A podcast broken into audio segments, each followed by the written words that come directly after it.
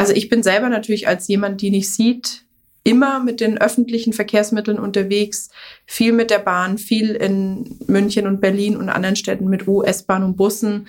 Und es ist manchmal eine Herausforderung, sagen wir mal, wenn man wirklich einen geplanten Termin hat und sich nicht so sehr auf die Zeiten verlassen kann der Bahn. Auch das ist nicht direkt ein Anreiz für viele Menschen, das Auto stehen zu lassen. Ähm, und da würde ich mir natürlich auch wünschen, dass auch sowas im Ausbau dringend berücksichtigt werden muss, dass die Zuverlässigkeit auch der Netze wirklich deutlich erhöht werden muss und die Menschen einfach auch wissen, worauf sie sich einlassen. Vorfahrt fürs Klima. Der Verkehrswende-Podcast mit Jürgen Resch. Im Gespräch mit zahlreichen spannenden Gästen zeigen wir, wie uns der Umstieg auf eine klimafreundliche Verkehrspolitik gelingen kann. Hallo und herzlich willkommen. Mein Name ist Leonie Lockau. Ich arbeite als Referentin bei der Deutschen Umwelthilfe und freue mich auf unsere heutige Podcast-Folge zum Thema Verkehrswende und soziale Gerechtigkeit.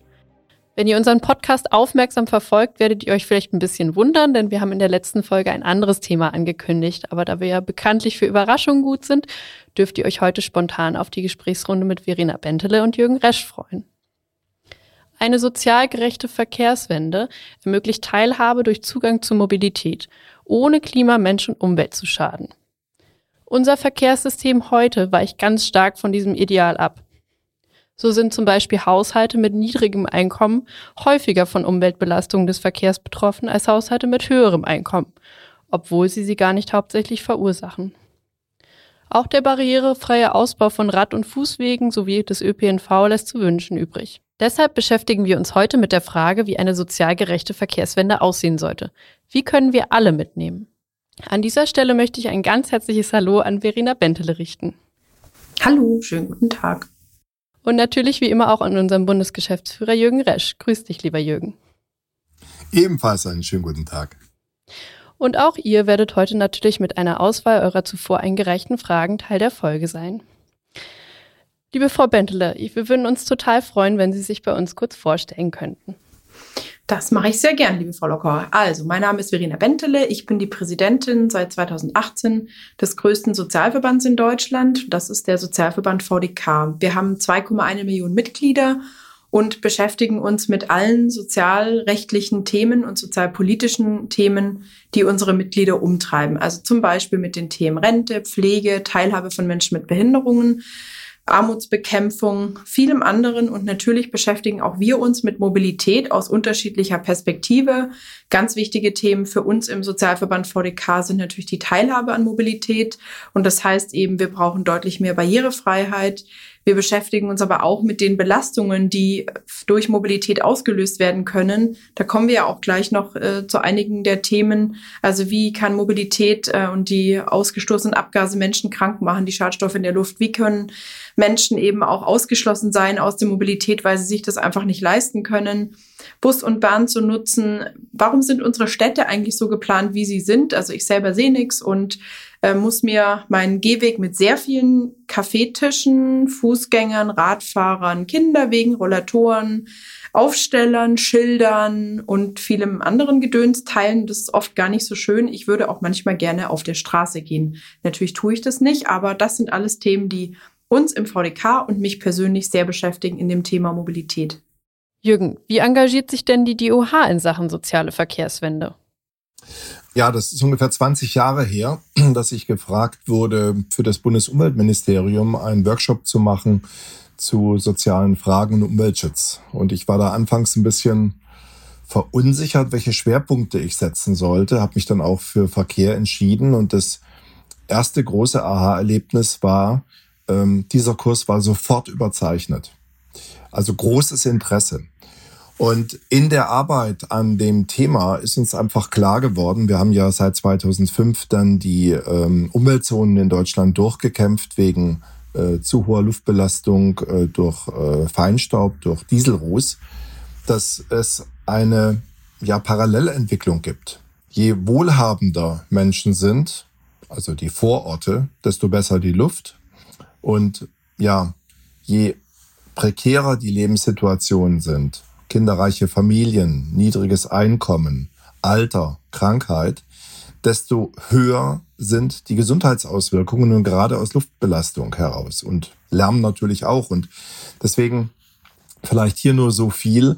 Wir haben festgestellt dann auch über viele Jahre der Klagen ähm, und der Suche nach Klägern, dass gerade die Menschen, die eben am ehesten auf Schutz angewiesen sind, weil sie vielleicht schon vorerkrankt sind, weil sie viele Kinder haben, die ähm, sehr empfindlich reagieren auf eine hohe Luftbelastung, an besonders stark befahrenen Ausfallstraßen wohnen, einfach weil dort der Wohnraum dann günstiger ist und äh, somit doppelt negativ belastet werden. Also diese sozialen Fragen im Zusammenhang mit Umweltschutz, mit Klimaschutz, aber vor allen Dingen auch mit Mobilität. Ähm, das ist ein Thema, an dem wir arbeiten müssen und wir werden auch die Umwelt- und Klimafragen nur lösen, wenn wir das äh, so äh, hinbekommen, dass eben wir die ganze Bevölkerung mitnehmen können. Also auch diejenigen, die auf Barrierefreiheit angewiesen sind, die auch einen funktionierenden öffentlichen Personennahverkehr ähm, entsprechend auch im ländlichen Raum vorfinden. Nun ist der VDK ja auch Mitglied im Bündnis Sozialverträgliche Mobilitätswende, Frau Bentele.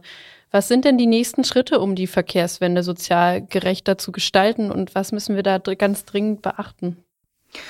Also zunächst ist ganz wichtig, dass es schnell konkreter Schritte bedarf, weil wir ganz, ganz lange in Deutschland in meinen Augen wirklich sehr eindimensional geplant und gedacht haben. Also von politischer Seite wurden ja allermeistens äh, die Autos und die Autofahrenden bevorzugt.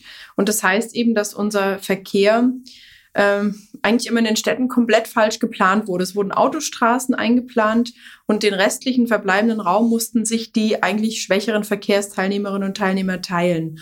Und was wir eben wissen, ist, dass arme Menschen, ältere Menschen, Menschen mit Behinderungen, Menschen, die ähm, ja wirklich auch eh schon in der sozialen Teilhabe benachteiligt sind, die auch von Ihnen, Herr Resch, genannten Gruppen, sind eben benachteiligt im Verkehr, weil sie eben wenig Platz haben und sich oft eben überhaupt nicht sicher fühlen. Also man müsste eigentlich den Verkehr komplett andersrum planen. Man müsste erstmal sichere Gehwege einplanen, dass die schwächsten Verkehrsteilnehmer gut geschützt sind, sichere Radwege und dann müsste der verbleibende Raum in der Stadt ähm, für den motorisierten Verkehr genutzt werden. Bisher, wie gesagt, in Deutschland immer komplett anders. Das ist für mich ein ganz konkreter nächster Schritt. Andererseits haben wir natürlich auch im Sozialverband VDK viele Mitglieder im ländlichen Raum wo es eben auch ganz anderer und kreativer Verkehrskonzepte bedarf. Äh, viele unserer Mitglieder kommen zum Beispiel aus kleinen Dörfern, wo überhaupt kein öffentlicher Personennahverkehr verfügbar ist. Und für die Menschen ist dann oft eben das Auto die einzige Alternative. Und klar, wenn man eben den Verkehr, der ja ein Haupttreiber auch äh, des Klimawandels ist, wenn man das wirklich reduzieren möchte, muss man den Menschen eben auch einen Zugriff ermöglichen auf eben den öffentlichen Personennahverkehr, eher auf die äh, Gemeinschaftsangebote äh, im Verkehr, die eben auch ein bisschen weggehen oder sehr weggehen von diesem Anspruch auf äh, Individualverkehr, mein SUV und ich. Davon müssen wir einfach auch ein Stück weit wegkommen zu anderen Angeboten. Und das heißt eben wirklich ein flächendeckendes Angebot muss geschaffen werden, das eben auch barrierefrei ist, das Menschen mit Behinderungen nutzen können, das aber auch Kinder, Jugendliche, ältere Menschen gut nutzen können und das heißt eben, das sieht auch im ländlichen Raum deutlich anders aus als eben im städtischen Raum. Was wir eben festgestellt haben in den letzten Monaten, wo eben zum Beispiel auch das 9-Euro-Ticket da war, das hat schon vielen Menschen dann eben auch den Zugriff auf Busse und Bahnen ermöglicht, die sonst zum Beispiel aus finanziellen Gründen äh, davon keinen Gebrauch machen konnten und eben aus der Mobilität mehr oder weniger ausgeschlossen waren. Andererseits hat es aber auch Menschen mit Behinderungen sehr eingeschränkt, weil eben die Bahnsteige und äh, Busbahnhöfe oft wie Sie es vielleicht alle, auch Ihre Zuhörerinnen und Zuhörer erlebt haben, restlos überfüllt waren und von einem barrierefreien Angebot an zum Beispiel Rollstuhlstellplatz oder ähm, Platz für Menschen mit Behinderungen, die eben nicht so gut stehen können, war überhaupt keine Rede mehr. Sprich, wenn man wirklich die äh, sozialverträgliche Mobilitätswende ernst nimmt, braucht es eben wirklich sehr schnell gute und flächendeckende Konzepte für einen Ausbau des öffentlichen Personennahverkehrs, der eben bezahlbar und barrierefrei stattfindet. Und es ist schon eher eine größere Aufgabe. Das, äh, glaube ich, hat mein Statement jetzt ganz gut gezeigt. Es ist halt nichts, was ähm, mit Kleinstellschrauben getan ist. Und dafür braucht es wirklich mal politischen Mut, eben auch mal Nein zu sagen zu einem äh, weiteren Ausbau und, und äh, Verschönerung und Verbesserung der nächsten Autobahnbrücken und Straßen. Ähm, dass es die braucht, klar, aber dass es äh, das Geld eben dafür mehr braucht als für den Ausbau von einem öffentlichen Personennahverkehr, der für alle verfügbar ist, da ähm, muss eben eine mutige Regierung eben auch mal ganz klar ein Zeichen setzen zugunsten äh, des klimafreundlichen und für alle und von allen benutzbaren Verkehrs. Ich wohne ja an der Schweizer Grenze und äh, in einem 500 oder mittlerweile 600 Einwohner Dorf im Bodensee Hinterland. Und äh, ich bekomme auf der einen Seite mit, wie in der Schweiz es tatsächlich gelungen ist, ähm, in der Fläche ein so gutes Angebot ähm, den Menschen zu machen, dass Jung und Alt ähm, günstig und zuverlässig, ohne auf den Fahrplan schauen zu müssen, weil die Züge oder Busse und Straßenbahnen quasi immer zur gleichen Zeit und in der Regel auch halbstündig abfahren, ähm, man ist mobil ohne Auto. Mit der Folge auch, dass viel weniger Auto gefahren wird. Und gleichzeitig erlebe ich in Deutschland, dass ähm, eben durch auch verschiedene Teuerungswellen Menschen mit geringem Einkommen in die Dörfer hinein äh, gepresst werden, weil sie nur noch dort überhaupt bezahlbaren Wohnraum finden, gleichzeitig dort aber die Angebote abnehmen. Eine gewisse explosive Mischung, gerade auch für kinderreiche Familien, die dann ähm, auch darunter leiden, dass Schulbusverbindungen absurd sind, sich verschlechtern oder eben Busse auch gar nicht mehr kommen. Wir kämpfen als Umwelthilfe seit äh, vielen Jahren für ein Klimaticket, das sich eben im Preis zwischen den neun Euro, die wir drei Monate erlebt haben, und den 49 Euro, die jetzt im Moment diskutiert werden, bewegt hat. Also so wie in Österreich 365 Euro im Jahr ein Euro am Tag oder eben halt die 29, 30 Euro im Monat. Aber dieses verbunden natürlich mit einem ganz massiven Ausbauprogramm für Bahn, Bus und Straßenbahn. Denn wir brauchen ja nicht nur ein Ticket, wir brauchen auch die Angebote. Dass es möglich ist, das haben wir jetzt mit auch Modellvorhaben im Rahmen der äh, Luftreinhalteklagen in einzelnen Orten gesehen. Wir haben selbst in unserem äh, zweiten Standort, äh, in unserem äh, Bodenseeort Radolfzell, äh, ein regionales 365-Euro-Ticket einführen können und die äh, Verantwortlichen überzeugen können mit dem Effekt, dass sehr viele Menschen mehr als gedacht dieses Ticket gezeichnet haben, fast kein zusätzliches Defizit angefallen ist und tatsächlich jetzt auch die Busse sehr viel besser belegt sind.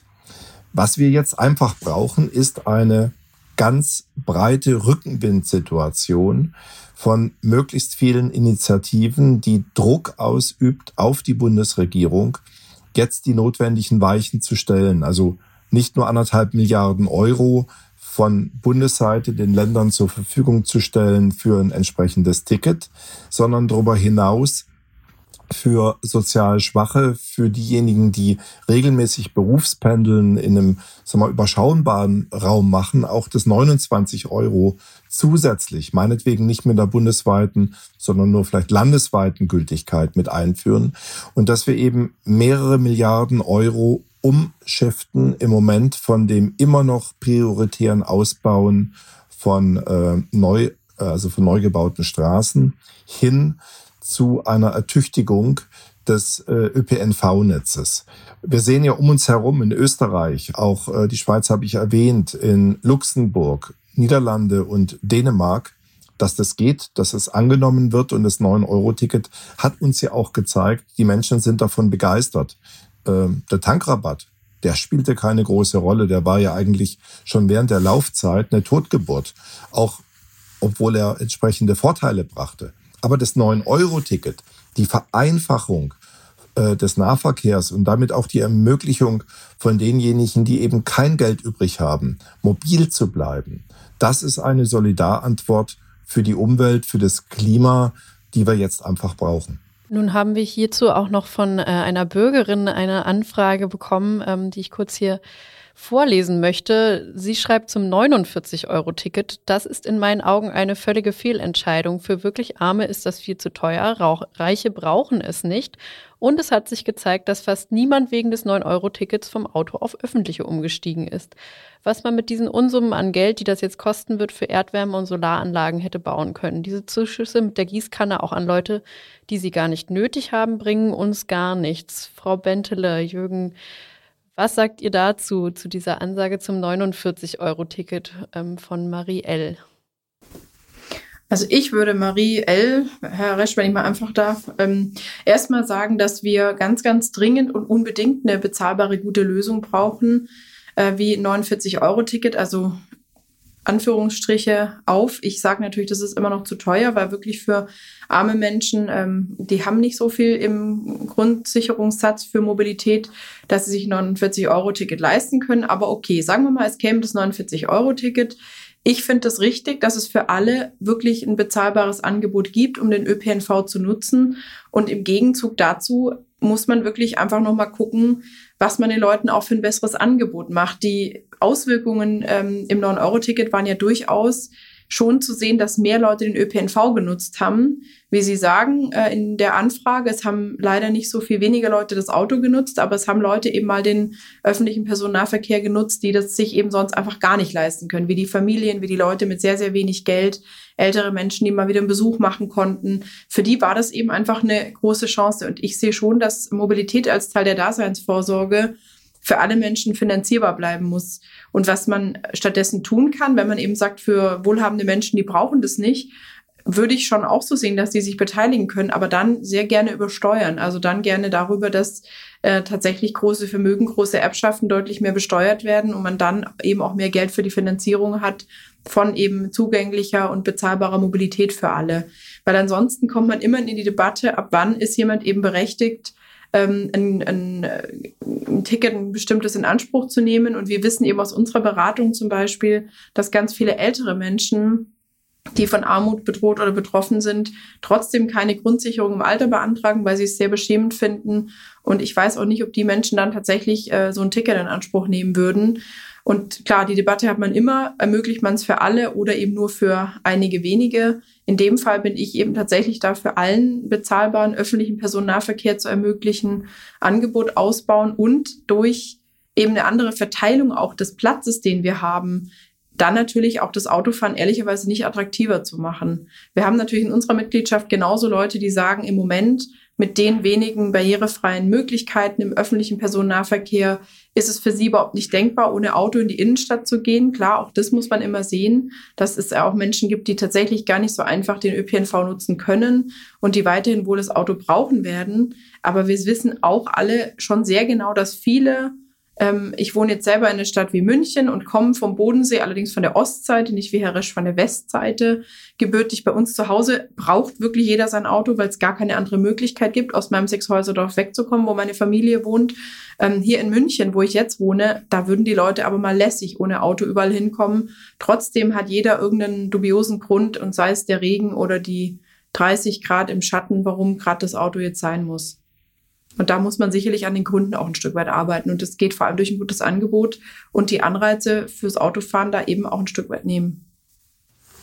Also ich würde dem voll zustimmen und äh, bin auch äh, ganz klar für ein ähm, Flatrate-Ticket für alle mit einer ganz einfachen Begründung auch.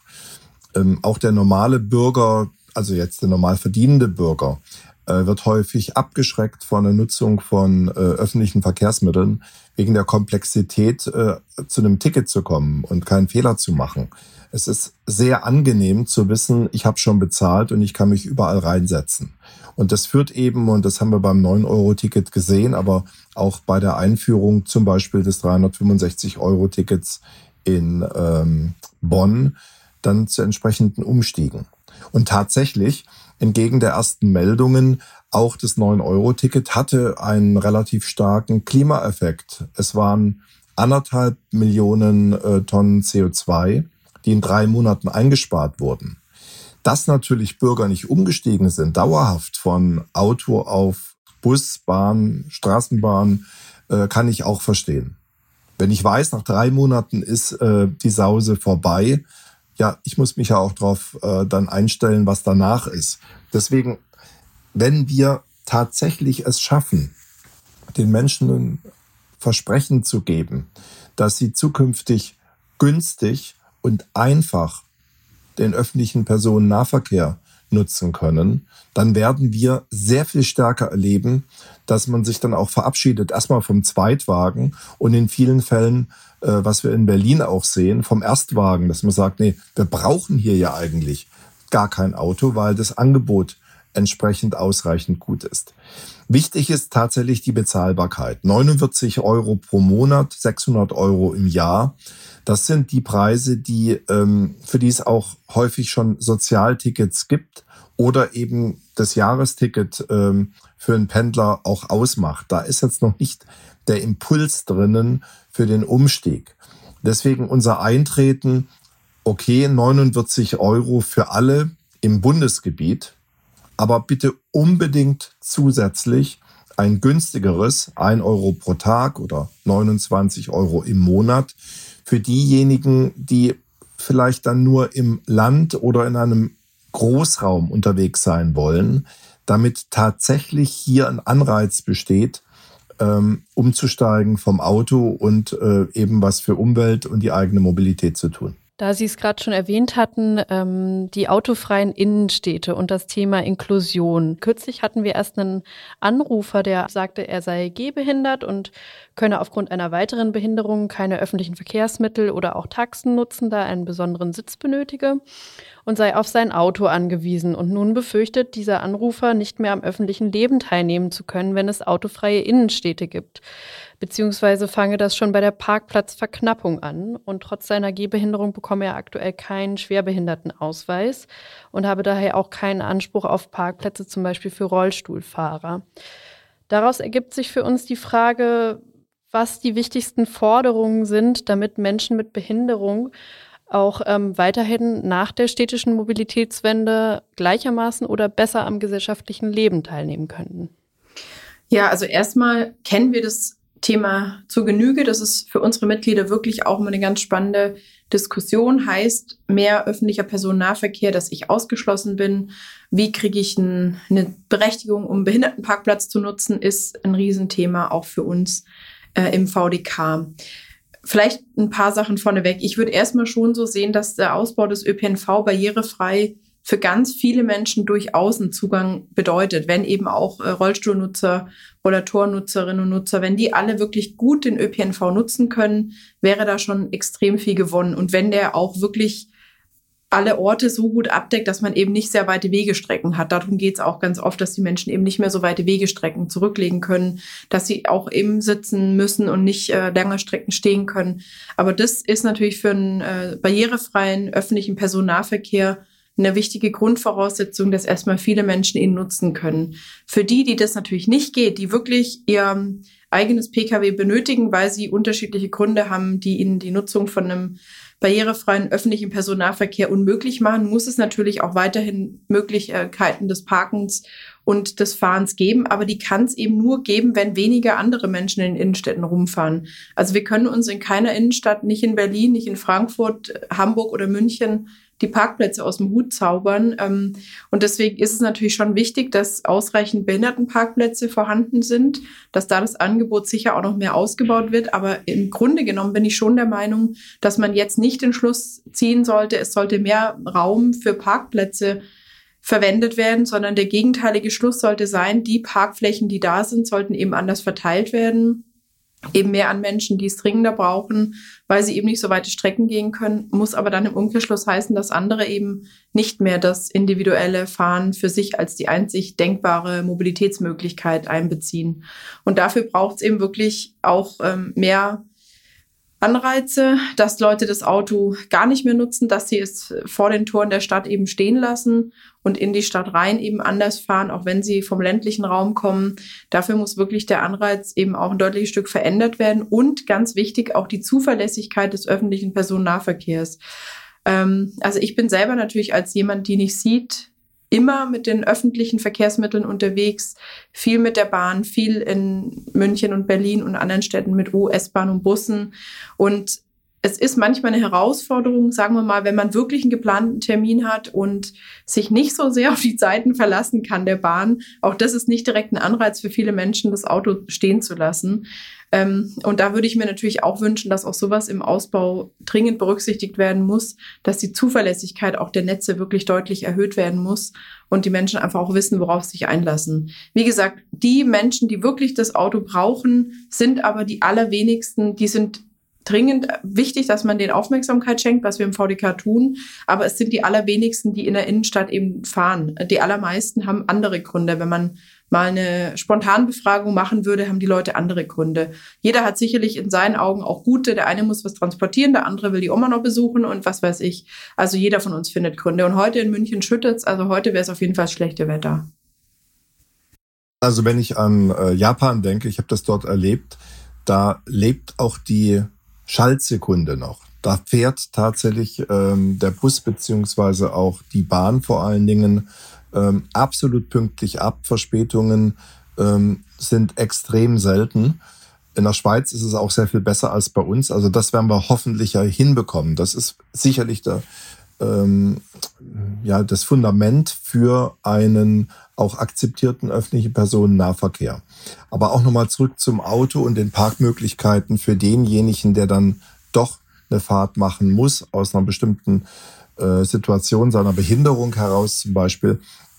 Wir haben im Moment die Situation, dass die äh, Städte und Gemeinden äh, den Automobilverkehr auch dadurch subventionieren, dass das Parken, dass das Nutzen von öffentlichem Verkehrsraum kostenlos oder für ganz geringen äh, Betrag möglich ist. Ähm, es ist ausgerechnet worden, dass äh, die Fläche eines Parkplatzes 350 bis 700 Euro im Jahr kostet. Für die Herstellung, für die Reinigung, für Reparaturen und so weiter, Markierungen.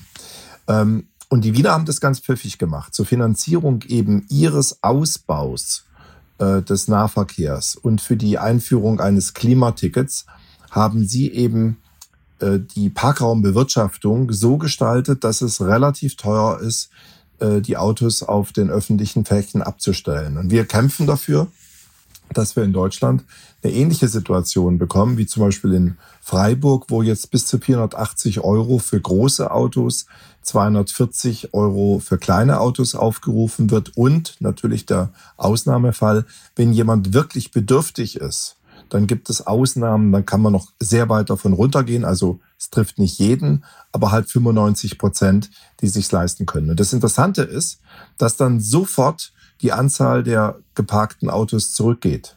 Und damit habe ich mehr Platz, damit habe ich dann auch mehr Möglichkeit, wirklich äh, für diese Sonderfälle äh, Parkplätze für äh, Menschen mit Beeinträchtigungen äh, zur Verfügung zu stellen, dass sie äh, dann auch tatsächlich sicher einen Parkplatz finden und nicht dort ein Diplomatenfahrzeug oder einen sonstigen Falschparker vorfinden und dann äh, echt ein Problem haben, mobil zu bleiben oder zu dem Ort hinzukommen, zu dem sie reisen müssen.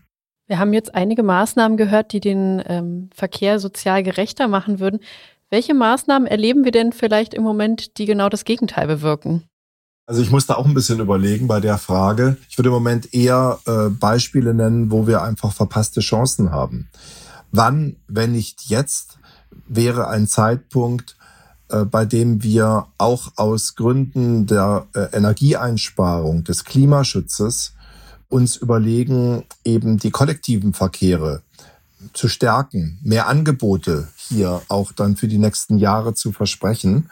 Ähm, dass wir schauen, dass äh, Fahrzeuge, die als Luxusfahrzeuge dann auch noch vom Staat mit in der Anschaffung bis zu 150.000 Euro ähm, finanziert werden. Das gibt es auf keinem Land, in keinem Land dieser Erde, dass man äh, hier Einsparungen vornimmt und gezielt diese Mittel umschichtet, um na, ich würde mal sagen, zehn Jahre zu investieren in ein total kaputt gespartes System überalterter äh, Straßenbahnen, äh, Schienenfahrzeuge und äh, Busse.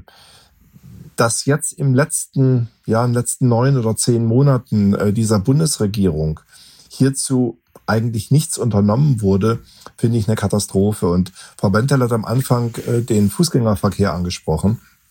Tatsächlich erleben wir ja im Moment, dass durch die ähm, durch das alte Straßenverkehrsgesetz und die Straßenverkehrsordnung alles, was nicht Auto heißt, nicht auf der Straße parken darf. Dass also eben dann Fahrräder oder jetzt diese Elektroroller zusätzlich auf die Fußwege kommen und es dort schon jemand, der jetzt nicht eine Beeinträchtigung hat, ähm, die Orientierung extrem erschwert. Die Dinger liegen dann teilweise auch noch kreuz und quer. Hier bräuchten wir, und hier ist verpasst worden, mit ein paar Federstrichen klarzustellen, dass wir die Verkehrsräume gerade in den Städten neu verteilen. Also mit der Zunahme gerade auch von Fahrradverkehren, aber teilweise auch von Fußverkehren, müssen wir dem Auto einfach Raum wegnehmen. Und das gelingt, indem wir eben verschiedene auch zuvor angesprochene Maßnahmen entsprechend ergreifen. Und dass es angenommen wird, sehen wir ja auch an der Zustimmung der Bevölkerung. Heute ist gerade noch bekannt geworden zur Luftqualität, dass über 62 Prozent der Menschen sich dafür einsetzen, dass wir in Deutschland eine bessere Luft bekommen, dass weniger Verkehr in den Städten stattfindet. Das ist deswegen gut, weil jetzt auch gerade dieser Tage diskutiert wird, ob wir nicht doch die äh, Werte der Weltgesundheitsorganisation für die Luftqualität äh, umsetzen sollten. Auch das hätte eigentlich seit Jahren passieren müssen. Vielleicht gelingt es ja in diesem Winter dann doch aus ähm, den verschiedenen Nöten auch Tugenden zu machen und beschleunigt die Entscheidungen zu bekommen, die seit langen Jahren von Verbänden und Verkehrswissenschaftlern gefordert werden. Ich würde noch ergänzen, dass im Moment eben der Mut in der ganzen Sache überhaupt nicht groß ist. Also im Sommer wurde ein Tankrabatt eingeführt anstatt ein Tempolimit. Da sieht man eigentlich schon, wie unsere Ampelregierung tickt in dem Thema. Das wäre eigentlich die Chance gewesen, um eben zum Beispiel was für die Umwelt und die Verkehrssicherheit zu tun und die Leute ein bisschen zum Sparen animieren. Es kursieren interessante Videos, wo Leute sich mit kaltem Wasser waschen, ja, aber man kann sich nicht für ein Tempolimit entscheiden. Also da frage ich mich dann schon ein bisschen, ähm, wo der Mut ist und die Maßnahmen, die wir natürlich hier fordern, da sind Herr Resch und ich uns ja in vielem auch sehr einig, die erfordern natürlich politischen Mut, das ist klar, weil die Autolobby, die Interessensvertretung derer, ähm, die die Autoindustrie vertreten, ähm, ist stark. Da sind wir als Sozialverband, auch wenn wir viele Mitglieder haben und die anderen, die in unserem Bündnis sozialverträgliche Mobilitätswende sind, die Kirchen, die Umweltverbände, wir haben in vielen Punkten gleiche Ziele oder wir haben gleiche Ziele, wir haben in vielen Punkten ein bisschen andere Schwerpunkte, aber wir haben die gleichen Ziele. Aber wir sind da wirklich ähm, immer noch gefordert, uns Gehör zu verschaffen und es braucht eben wirklich politischen Mut für Maßnahmen wie eben zum Beispiel die Stadtplanung wirklich grundlegend zu überdenken, mehr Geld in den öffentlichen Personennahverkehr zu investieren wie bisher, äh, wirklich den ÖPNV bezahlbar zu machen, ohne arme Menschen und Menschen mit Behinderung beispielsweise gegeneinander auszuspielen ähm, und den einen zu sagen, ja, okay, wir äh, bauen das aus, aber wenn wir es barrierefrei auch noch machen, dann ist es halt teurer. Ähm, so äh, ist es, denke ich, immer eine schlechte Sache. Also ähm, verpasst wurde in den letzten Jahren wirklich auch alle hinter dieses Ziel zu versammeln oder sehr viele, ähm, dass wir wirklich eine sozialverträgliche, umweltfreundliche Mobilitätswende hinkriegen ähm, und hier eben den politischen Mut aufzubringen, wirklich die mehr zu schützen, die eben diesen Schutz auch ganz dringend brauchen. Und ähm, ja, also mir passiert es zum Beispiel regel, in regelmäßiger, äh, regelmäßigen Abständen, dass ich ähm, die von Herrn Resch genannten E-Scooter äh, mit Hautkontakt äh, erlebe. Also neulich bin ich an der U-Bahn hochgelaufen und direkt oben an der Treppe stand der E-Scooter. Dann habe ich als jemand, die nicht sieht und mit dem Stock halt vielleicht gerade rechts vom E-Scooter vorbeigeht, aber selber dann drüber läuft, irgendwie echt keine Chance mehr. Ich kann mich zum Glück abfangen und äh, mache noch sehr viel Sport, aber ich weiß nicht, wie das werden soll, wenn ich immer noch schnell unterwegs bin und mal 80 bin. Keine Ahnung, das wird schwierig. Von daher ähm, würde ich da wirklich mir auch deutlich strenge Regelungen ähm, erhoffen und erwünschen, wenn es wirklich neue Verkehrskonzepte gibt, die ähm, digital sind, dass man äh, mit, mit Sharing-Modellen und so weiter arbeitet, dass man sich halt auch wirklich gut überlegt, was sind die Konsequenzen, wie können alle Menschen daran teilhaben, wie können die barrierefrei sein, wie können aber auch Seniorinnen und Senioren teilhaben, die eben vielleicht keine hohen Digitalkompetenzen haben.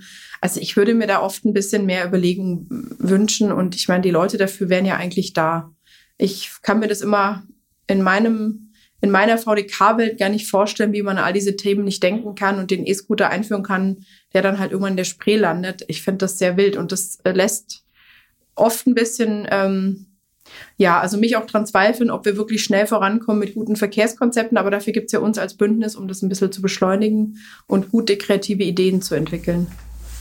Und ich denke, da müssen wir einfach ähm, mit Allianzen arbeiten und ähm, die Entscheider ein bisschen vor uns hertreiben. Es kann auch nicht sein, dass es so weiter bleibt, dass wir seit Jahren über die Probleme diskutieren, die Lösungen ja auf der Straße und nicht auf dem Gehweg liegen und nichts entsprechend erfolgt. Ich glaube auch im Jahr 2023 müssen wir äh, mit erhöhtem Druck für äh, die Menschen und für die Umwelt und für das Klima eine funktionierende Mobilität in Deutschland einfordern, die sich an dem Standard orientiert, den fortschrittliche andere Länder in Europa schon erreicht haben. Also wir fordern ja nichts, was äh, utopisch ist, sondern nur ein Best-of von dem, was wir um Deutschland herum erleben und so mal ganz einfache Lösungen. Die Autoparkplätze können umgewandelt werden in Parkplätze auch für E-Scooter und Fahrräder. Und dann gibt es halt immer wieder auch einen Platz, wo ich eben E-Scooter und Fahrräder abstellen kann. Barcelona macht dieses, dass sie eben äh, dieses wilde äh, Herumabstellen und nicht abschließen verhindern. In San Francisco habe ich das gesehen. Es ist nicht möglich, dort irgendein Fahrrad ein Leihfahrrad abzustellen, das nicht irgendwo befestigt wird. Damit kann ich auch dem Vandalismus entgegentreten. Da ist immer ein entsprechendes Funkschloss mit dabei und damit ist sichergestellt, das Ding wandert nicht in irgendein Gewässer hinein und wird zu Hunderten rausgefischt und zuvor vergiftet es das Wasser. Also ich glaube, wir müssen uns gemeinsam engagieren, dass wir diese Lösungen, die bekannt sind, endlich auch umgesetzt bekommen und wann, wenn nicht jetzt, ist die Zeit dafür? Ja, zum Schluss möchte ich gerne noch ähm, eine kleine, kurze und knackige Runde machen. Und Frau Bentele, wenn Sie uns jetzt nur zwei zentrale Punkte mitgeben könnten oder der Politik äh, für eine sozial gerechte Verkehrswende, welche beiden würden Sie nennen? Gestalten Sie den Verkehr sozial und gerecht. okay, das war zu einfach. ähm, ich würde, weil das einfach auch unsere äh, Rolle ein Stück weit in dem Bündnis ist, würde ich schon sagen, dass ganz, ganz ähm, zwingend die Voraussetzungen für die Barrierefreiheit sind, dass wirklich alle Menschen teilhaben können. Ähm, das ist für mich ganz wichtig und dass der öffentliche Personennahverkehr wirklich auch für alle Menschen finanzierbar ist, auch für die, die eben wenig Geld haben. Das sind schon für mich zwei maßgebliche Ziele und damit haben wir natürlich ein drittes von mir als äh, Biobauerntochter auch ganz relevantes Ziel äh, mit der ähm, Umweltverträglichkeit haben wir das ja gleich mit verarztet. Aber eben die Bezahlbarkeit und die Barrierefreiheit ist wirklich das allerwichtigste Konzentration auf die Verkehrsteilnehmenden, die eben keinen faradayischen Käfig um sich rum haben. Das wäre mir wirklich ein Anliegen. Jürgen, passt das vielleicht zu den Forderungen und nächsten Schritten der DOH für eine sozial gerechte Verkehrswende? Ja, ich glaube ganz unbedingt. Und äh, wenn wir uns an denen orientieren, die ähm, am wenigsten zur Verfügung haben und die am ehesten auch den Schutz brauchen, dann haben wir auch letztendlich äh, Lösungen für alle anderen mit dabei. Wir müssen aufhören, Lösungen immer nur für die oberen 50 oder teilweise 5 Prozent der Bevölkerung ähm, zu denken.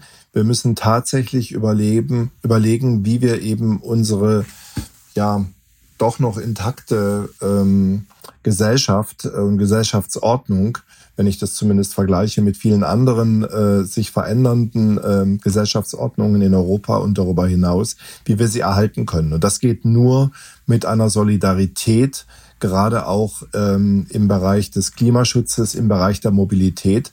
Und ähm, ja, der Blick in die Zukunft heißt für mich, dass wir gemeinsam mit den Betroffenen, auch weiterhin auch mit den Verbänden dafür kämpfen müssen, dass äh, die Mobilität für alle erhalten und ähm, bezahlbar ist und vor allen Dingen, dass wir eben die Umweltauswirkungen ganz drastisch reduzieren und das geht eben durch eine Stärkung der kollektiven Verkehre. Meinen ganz herzlichen Dank an diese deutlichen Worte von Verena Bentele und Jürgen Resch für, äh, zum Thema Verkehrswende und soziale Gerechtigkeit. Ich fand das ganz wunderbar und habe ganz viele neue Ansätze mitgenommen und äh, meinen herzlichen Dank an der Stelle. Dankeschön für die Einladung und ja, uns allen alles Gute für unser gemeinsames Ziel, würde ich sagen. Ja, dem kann ich mich nur anschließen und äh, lassen Sie uns das gemeinsam angehen. Und ähm, ich wünsche mir das auch von den Hörern. Gehen Sie ähm, auf Politiker zu, auf Abgeordnete des Landtags, des Bundestages, sprechen Sie mit dem Bürgermeister, äh, sprechen Sie mit Gemeinderäten, fordern Sie Ihr Recht ein auf eine umweltverträgliche Mobilität für alle. Dankeschön. Ich nehme aus unserer heutigen Folge mit, dass wir und vor allem die PolitikerInnen, die uns vertreten, mutig sein sollten und den Straßenverkehr endlich anders herumdenken. Von den schwächsten Teilnehmenden zu den stärksten. Der Platz auf unseren öffentlichen Wegen muss umverteilt werden. Die Luft muss für alle sauber sein. Und ein gut ausgebauter, barrierefreier ÖPNV muss zur Verfügung stehen. Bitte vergesst nicht, unseren Podcast zu abonnieren und zu teilen. Eine Sammlung aller Links und weiteren Infos findet ihr unter diuh.de slash podcast. Und in unserer nächsten Folge dreht sich nun wirklich alles um Tempo 30. Schickt uns ab sofort eure Fragen dazu über unsere Social Media Kanäle oder per E-Mail an podcast.doh.de. Wir greifen wie immer in jeder Folge eine Auswahl eurer Fragen auf. Damit tschüss und bleibt auf der richtigen Spur. Das war Vorfahrt fürs Klima. Der Verkehrswende-Podcast mit Jürgen Resch. Produziert von der Deutschen Umwelthilfe. Weitere Informationen rund um das Thema Verkehr und saubere Luft sowie die Verkehrswende im Allgemeinen finden Sie auf www.duh.de.